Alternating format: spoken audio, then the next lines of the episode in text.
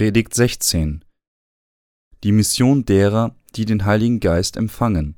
Jesaja 61, 1 bis 11.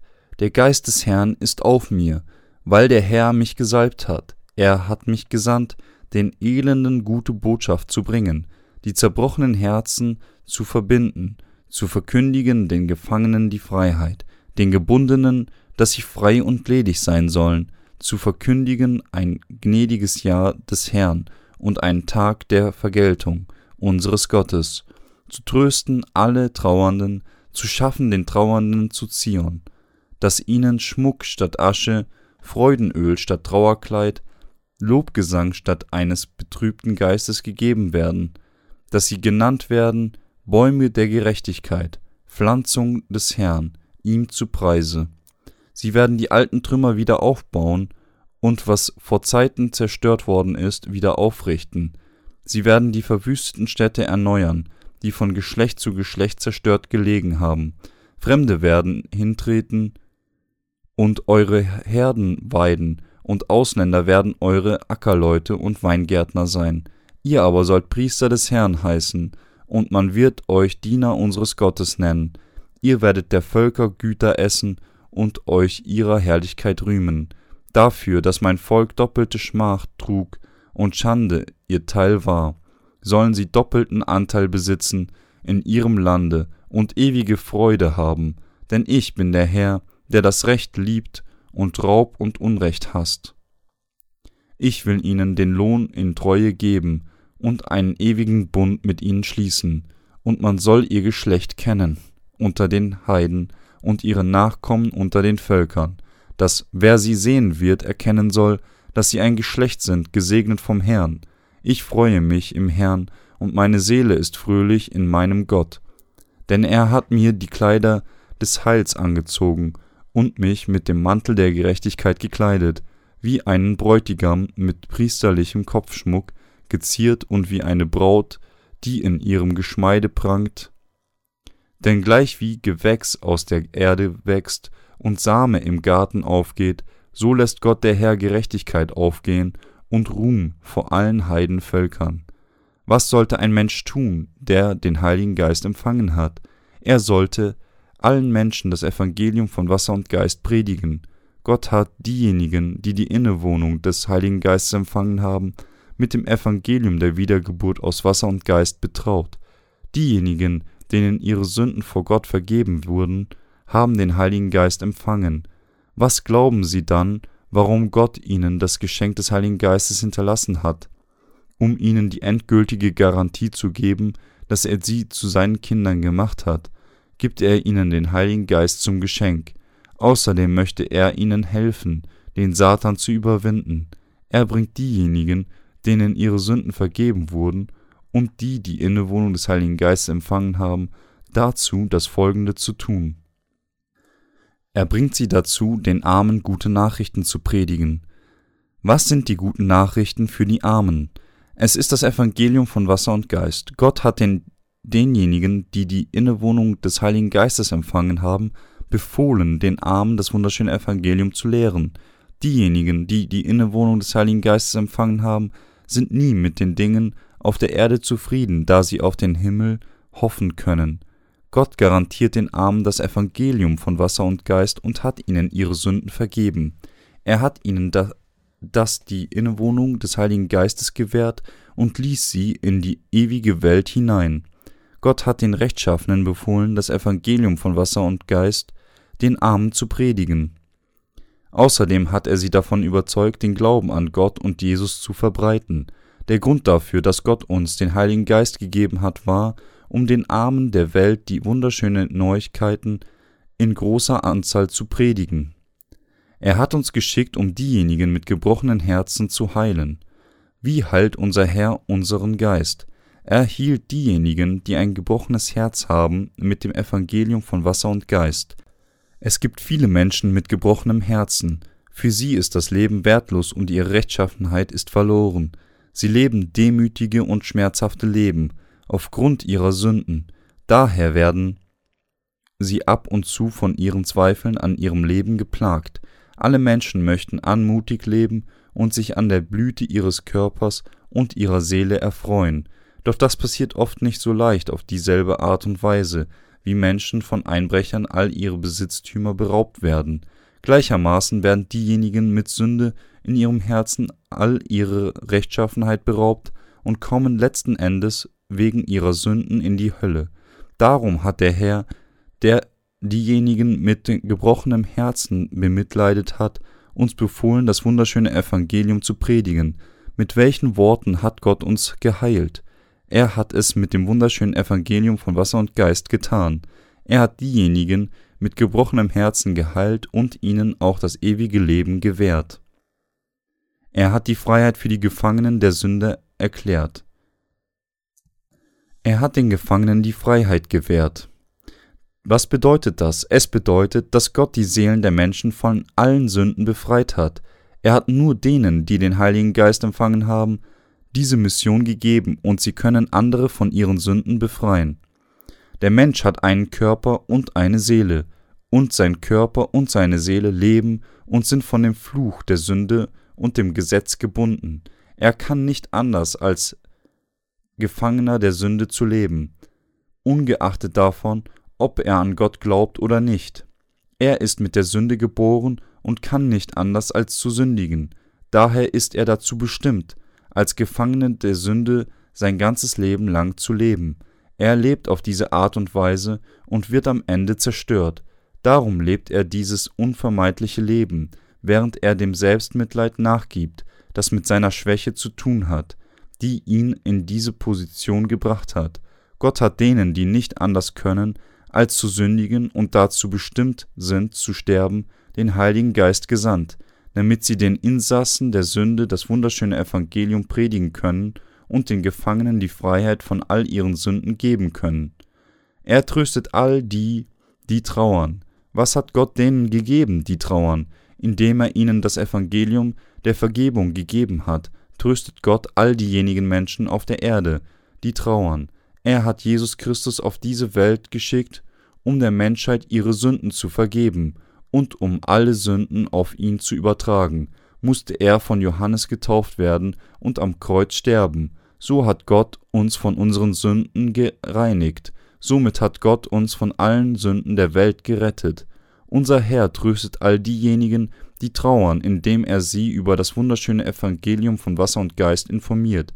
Indem er das tut, segnet er diejenigen, die an einem unvollständigen Glauben leiden. Er bringt nur diejenigen, die den Heiligen Geist haben, dazu, das wunderschöne Evangelium zu predigen und diejenigen mit gebrochenem Herzen zu heilen und die Gefangenen der Sünden zu befreien. Der Grund für unsere Existenz in dieser Welt ist es, dass uns von unserem Herrn vergeben wird und dass wir dann das wunderschöne Evangelium denen predigen, die an die Sünden gebunden sind und Trost brauchen, um von der Sünde befreit zu werden. Gott sagt uns, dass obwohl unser Leben kurz ist, es absolut nicht wertlos ist, dass Gott den Sünderlass und die wunderbaren Segnungen für die Menschheit vorbereitet hat, ist ein Beweis für die Tatsache, unser Herr hat all denen, die trauern, eine Krone des Ruhms hinterlassen. Das bedeutet, dass den Sündern ihre Sünden dank der Taufe Jesu vergeben wurden und sie somit in das himmlische Königreich eintreten können. Wenn jemandem seine Sünden vergeben werden, wird er in seinem Geist erfrischt und fängt an, diesen wunderbaren Segen zu schätzen. Unser Herr hat ihn mit Ehre gekrönt, er hat den Sündern das Evangelium von Wasser und Geist gegeben und hat diejenigen, die an ihn glauben, zu seinen Söhnen und Töchtern gemacht. Diejenigen, die an dieses wunderschöne Evangelium glauben, werden eher Freude als Traurigkeit spüren, so wie alle Menschen mit einem Schrei geboren wurden, und sterben ist die Freude für den Augenblick, und ihr Geist ist voller Traurigkeit. Gott hat sie jedoch getroffen und dafür gesorgt, dass sie mit Hoffnung und Freude wiedergeboren werden. Gleichermaßen leben diejenigen, die wiedergeboren sind, indem sie an das wunderschöne Evangelium glauben, ein neues Leben und haben neue Arbeit. Außerdem ist es ihnen möglich zu tun, was Gott will, und das ist, das Evangelium von Wasser und Geist allen Sündern der Welt zu predigen, die Traurigkeit aus ihren Herzen zu vertreiben und sie sich stattdessen an allen Arten des Entzückens und der Freude erfreuen zu lassen. Diejenigen, denen ihre Sünden von Gott vergeben wurden, geben ihm Ehre. Er hat den Rechtschaffenen gesagt, dass sie das wunderschöne Evangelium predigen sollen. Er hat ihnen gesagt, dass sie predigen sollen, wer er ist, welches Evangelium er uns gegeben hat und wie ruhmreich das himmlische Königreich ist, das er für uns gemacht hat. Wir können den Ruhm Gottes in denen sehen, denen er vergeben hat, diejenigen, die ihr Leben lang getrauert haben, bevor sie mit dem Heiligen Geist erfüllt wurden, sind nun vor lauter Freude entzückt. Diejenigen, die von der Sünde gebunden waren, fühlen nun die Annehmlichkeiten der Freiheit und diejenigen, die ein wertloses Leben gelebt haben, leben nun ein rechtschaffenes Leben. All dies spiegelt die Ehre Gottes wider.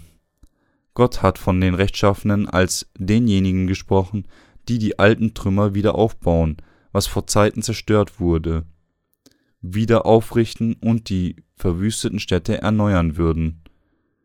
Eigentlich war dieses wunderschöne Evangelium von Wasser und Geist das Evangelium, das von den Aposteln zur Zeit der frühen Kirche gepredigt wurde. Jesus wurde von ungefähr 2000 Jahren auf diese Welt geschickt. Das wunderschöne Evangelium von Wasser und Geist war bis 300 nach Christi auf dieser Welt. Das Evangelium, das von den Rechtschaffenen heutzutage gepredigt wird, ist das des Heiligen Geistes, das die Apostel zu der Zeit gepredigt haben, in den Tagen des römischen Reiches im frühen vierten Jahrhundert, als Rom das Christentum zur Staatsreligion machte und seinen Bürgern die Religionsfreiheit gab, wurde das Evangelium der Taufe Jesu getrübt und verschwand mit der Zeit. Danach, als das Christentum als die angesehene Religion immer mehr gedeiht verschwanden die Menschen, die das wahre Evangelium gepredigt haben. Warum haben sich diejenigen, die an das wahre Christentum und das wahre Evangelium glaubten und es predigten, verändert? Nachdem das Christentum im römischen Reich eine Staatsreligion wurde, wurden die Christen von zahlreichen Einschränkungen befreit und erfreuten sich derselben Privilegien wie die römischen Bürger. Damals war es den Christen möglich, römische Adlige zu heiraten und sie konnten auch in den Staatsdienst eintreten. Wegen dieser Privilegien wurde ihr Glauben von einem Glauben der Auferstehung zu einer einfachen Religion reduziert. Von dem Zeitpunkt an verschwand das wunderschöne Evangelium von Wasser und Geist, und eine verminderte Form des säkulären Christentums fing an aufzublühen.